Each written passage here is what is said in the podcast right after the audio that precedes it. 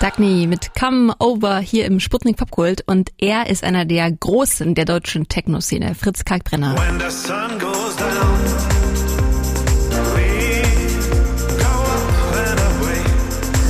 looking for ways over water. I'm looking for ways to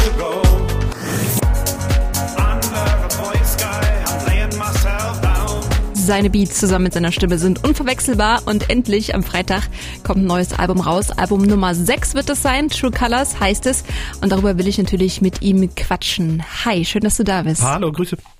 Das ist jetzt wieder ein Album, auf dem man dich auch hört, also du singst auch wieder. Hat dir das gefehlt? Ja, schon, also schon zu einem Teil. Also man, beim letzten Album war das ja nicht der Fall. Das war ja konkret auch und bewusst so gewählt. Also von daher hält man ja was zurück und das muss ja nicht dauerhaft so sein. Ne? Du machst ja wirklich alles, also du schreibst die Songs, du singst die, du produzierst die. Äh, wie läuft denn so ein Albumprozess bei dir ab? Also kommen da erst die Melodien, kommen erst die Texte? Wie ist das bei dir? Nee, die Produktion ist mal ist zuerst immer da und die Texte kommen später, also genau der Gegenentwurf zu dem, was ein Songwriter macht, der das dann so drumrum baut, aber da ist erst die Produktion meistens da. Du hast dich jetzt so ein bisschen zu der Arbeit von anderen Musikern geäußert, die zum Teil keine Instrumente spielen können oder, oder nicht, nicht Noten lesen können. Hast zum Beispiel gesagt, äh, für die, was die da produzieren, braucht man eine Viertelstunde mit Kaffee machen. Wie lange brauchst du so für so einen Song? Kommt drauf an. Manche brauchen fünf Tage, manche mit Unterbrechung zwei Monate. Ist immer unterschiedlich. Also ähm, manche gehen leichter von der Hand. So simpel ist es dann. Also Viertelstunde geht nicht bei mir. Du bist wahrscheinlich auch sehr perfektionistisch. Empfiehlt sich. Also Stil, äh, Stil und Detailarbeit ist eine wichtige Sache. Also warum, warum was so auf halber Strecke liegen lassen? So, ja, ist jetzt okay so. äh, 100% schafft man eh nicht. Also man kriegt es nicht so vollkommen saturiert, weil man immer noch was machen könnte und dann läuft man auch Gefahr, das zu verschlimmbessern und so und dann so zu verklausulieren und dann wird es eh nie wirklich fertig. Aber man sollte, man sollte auf einem groß, höchstmöglichen Qualitätslevel abschließen. Ja. Sehr guter Anspruch.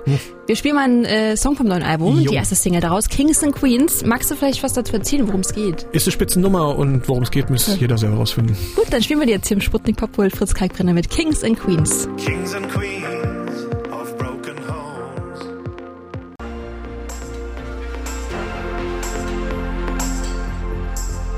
Fritz Kalkbrenner war das, der Sputnik Popkult ist hier für euch. Kings and Queens habt ihr gerade gehört aus dem neuen Album True Colors. Hallo, schön, dass du da bist. Ja, hallihallo. Äh, du hast diesmal auch einen Co-Produzenten zur Hilfe gehabt, Konrad Hensel, und du hast gesagt, die Arbeit mit ihm war sehr intensiv. Inwiefern? Der hat viele, viele tolle Ideen. Der kommt aus dem, der macht viel auch so Sounddesign und so. Und der hat zum Beispiel, Richo Sakamoto, hat der den Soundtrack für The Revenant gemacht. Wow. Und er hat in seiner, in seiner, äh, ich glaube, Digitalschnitt oder so. Da gibt's keinen Oscar mehr. Gab's vor vier Jahren, gab's den noch und jetzt hat er nur so eine, also er hat das gekriegt, aber nicht den Oscar, sondern nur diese Ersatzmedaille. Und das, Scheiße. ja, so, so, so, so muss man's. Und der, der ist so, wie sagt man, Orchestermischung und so ein Kram macht der. Da kommen dann so 400 Spuren an und so. Dementsprechend hat er das dann auch ziemlich gut auf der Kette.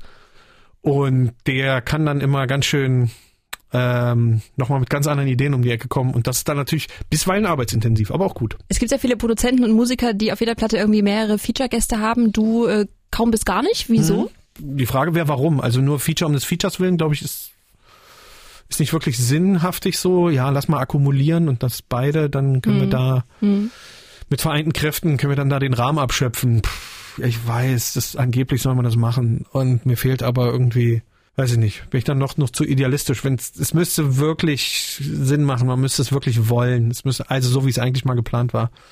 Und dafür sitze ich einfach zu viel alleine im Studio rum. Und ähm, es drängt sich halt nicht so ganz auf. Es ist nicht so, ah, ich mü- müsste jetzt so. Ja. Verstehe ich. Aber es gibt ja bestimmt manche auch, die es vielleicht machen, weil sie einfach jemanden so toll finden, dass sie sagen, mit dem wollte ich schon immer mal was aufnehmen. Das Und dann geht es, geht's wettig, geht immer nach hinten los. Ja, so? ja, klar, wenn man dann sein Idol trifft und so, dann wird das alles, endet das Oberkacke. Okay. Dann ist er, oh, da ist er endlich und er ist seit 40 Jahren Profi und er hat das alles schon gesehen und für ihn ist es nur wie kacken gehen. Dann, sagt so, und hier, wo sind meine 15 Riesen? Danke, ciao. Dann so, lieber gleich gar nicht. So, ne, man soll seinen Idol nicht zu nahe kommen. Ja, stimmt. Der Albumtitel True Colors steht für Gesicht zeigen. Äh, wie viel Gesicht zeigst du denn generell so in deiner Musik? Schon viel. Also, aber es ist diese äh, äh, Heraus Auseinandersetzung damit, man ist ja ein flexibler Mensch und agiert in unterschiedlichen sozialen Umfelden recht flexibel und so. Und als Künstler würde man ja gern so ehrlich sein wie möglich. Es geht leider nicht, aber man kann sich, man kann es ja versuchen, sich anzunähern, irgendwie an so, so einen Punkt ranzukommen. Ich habe ein Interview mit Quincy Jones, der ist ja jetzt 80 plus und hat auch 80 plus Grammys oder so. Also der braucht der braucht gar keinem mehr was beweisen. Und der gibt ja in letzter Zeit so Interviews, wo er alle, allen ans Bein pisst. Okay. Und er hält nicht mehr hinterm Berg. Ringo Starr ist der schlechteste Drama der Welt. Sagt er einfach so.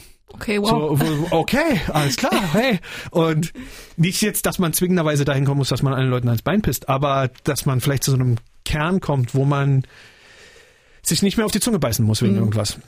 Ich glaube, man kann, man kann ja auch einen Mittelweg finden zwischen ehrlich sein und trotzdem noch höflich so sein. Ja, ja, da, da sind wir da wieder und so. Aber was ist, was ist wirklich, was ist die wirkliche, also was ist eigentlich am, am enttäuschesten, also im Sinne von die Täuschung aufheben, mhm. wäre eigentlich die reine Wahrheit. Das ist ganz, Kant, schön, ganz schön deep hier gerade. Kant, Kant würde sagen, nur die Wahrheit. Ne? Nichts ja. anderes. Lügen ja. geht gar nicht. Aber gut, Sei ruhig ehrlich, auch in dem Interview hier, ja? Nee, nee, wie gesagt, ich bin auch nicht, ich bin ja noch nicht auf Quincy Jones Level. Ja. Ähm, Inwiefern ist denn, abgesehen davon, dass du jetzt auch wieder singst, äh, das neue Album eine Weiterentwicklung oder, oder wieder anders zum, zum vorigen? Naja, das vorige war ja ein reines Instrumentalalbum. Das war ja ein Bruch zu den vorangegangenen Alben, weil der da, wenn man sich die ersten vier anguckt, dann ist das so eine, hat das so eine Kurve hin zur immer mehr größer werdenden Opulenz, die sich so entwickelt hat. Mehr Studiomusiker, mehr dies und jenes. Und dann beim vierten Album hat sich so ein bisschen der Eindruck aufgedrängt, dass man so auf so einem Hochplateau angekommen ist, wo man, wo die Luft dünn wird und man sich so ein bisschen auf der Stelle tritt und Gefahr laufen könnte, dass quasi dieselbe Geschichte immer wieder zu erzählen oder quasi dasselbe Album immer wieder zu machen. Mhm. So ACDC-mäßig. Machen sie 15 Alben sind, äh, ist irgendwie immer dasselbe. Aber ist ja noch nicht schlimm, per se. Ist, aber in meinem Falle war so der Gedanke, ähm, das macht man, man mache es nicht so, also ergo einen schweren Bruch hervorgeführt und um mal zu zeigen, was äh, Clubmusik ja auch so für sich kann, geht rein instrumental. Und dann in der Wiederaufnahme sozusagen war frühzeitig klar, dass man dann da sowas wie ein Update vollführen müsste. Und äh, produzieren mache ich so und so lange und man lernt auch dazu, aber man kann nur die Dinge tun, die man tun kann und man sieht nur die Welt durch sein eigenes Augenpaar. Also war da so ein bisschen externer Input frühzeitig vonnöten. Dann sind da junge, bekannte ähm, Produzenten, Kumpels von mir, wo ich denen dann die Skizzen geschickt habe und gesagt, was ist denn so dein Entwurf? Was wäre dein nächster Schritt? Was würdest denn du hier machen? Und dann spielt man so ein bisschen Ping-Pong. Und dann kommt man zu einer Lösung und schiebt das gegenseitig an und dann findet da so ein Update statt. So Ben Böhmer zum Beispiel der kann sehr, sehr gut mit Synthes umgehen. Viel besser als ich. Und das muss man dann auch einfach neidlos zugestehen. Meine mhm. Arbeitsweise ist anders. Und der kann dann Sachen richtig groß nochmal aufblühen lassen und so hin zur großen Geste, aber nicht so, dass es abgenudelt ist. Und das ist ein schönes Update. Und wie schön dieses Update geworden ist, das könnt ihr ab Freitag hören. Dann erscheint nämlich das neue Album True Colors von Fritz Kalkbrenner. Er geht auch auf Tour jetzt im März und April. Aufgrund der aktuellen Situation mit Corona müssen wir dann natürlich äh, gucken, welche Konzerte wie, wann, wo und ob überhaupt stattfinden. Jetzt gibt's noch ein bisschen Musik von Fritz Kalkbrenner. Void hier im Sputnik Popgold. I